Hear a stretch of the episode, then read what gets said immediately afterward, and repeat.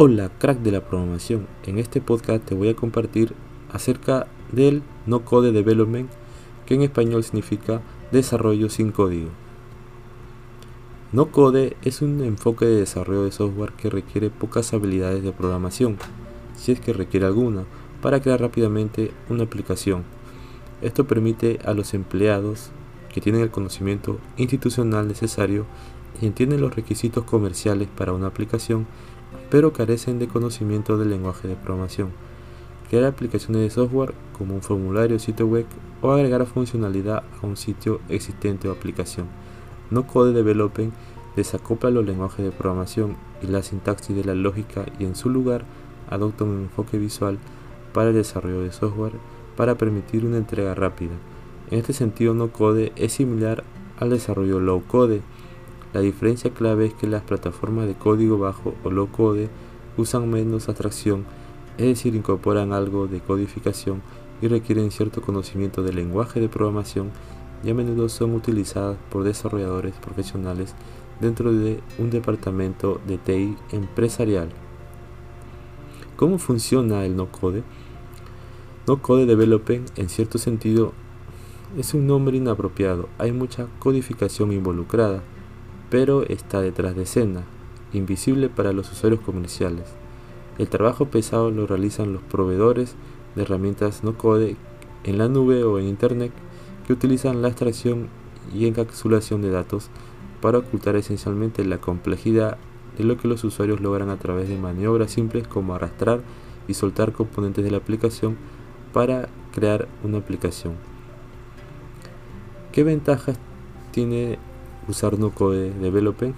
Te voy a compartir dos, dos ventajas. Una es que necesitas poco o ningún entrenamiento, ya que las interfaces de usuario son simples para crear una aplicación.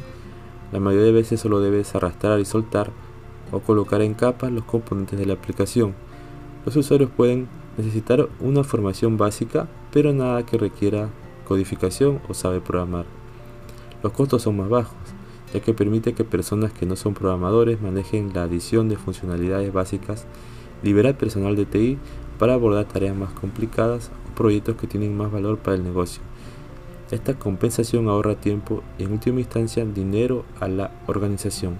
Ahora veamos dos contras de usar no code development. Una es la integración de aplicaciones. Dependiendo del espectro de código bajo, sin código o low code mencionado anteriormente, puede ser difícil obtener datos de otras aplicaciones existentes. Algunos programas aparentemente sin código o no code en realidad proporcionan herramientas para la integración. Incluso estos, sin embargo, requieren una programación básica adicional. Otro contra es la usabilidad limitada. La contrapartida de la simplicidad y la facilidad de uso es que por lo general la ausencia de código no se extiende para admitir capacidades complejas. Algunos proveedores o plataformas en Internet no code agregan escotillas de escape y otras funciones para permitir que los usuarios con conocimientos técnicos codifiquen o programen para crear una personalización más variada y aplicaciones comerciales críticas.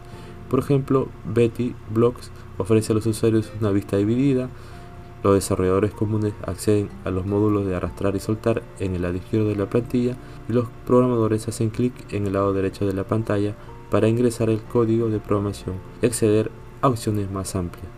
Como puedes ver, el no code development te permite crear aplicaciones sin saber programar.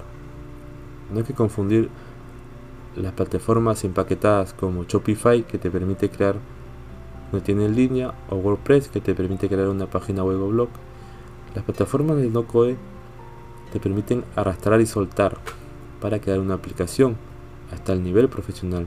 Existen plataformas no code como Appian, Archic, AppyPy, BettyBlock, Google, Kissflow, Nintex, Kickbase o Grow, entre otras.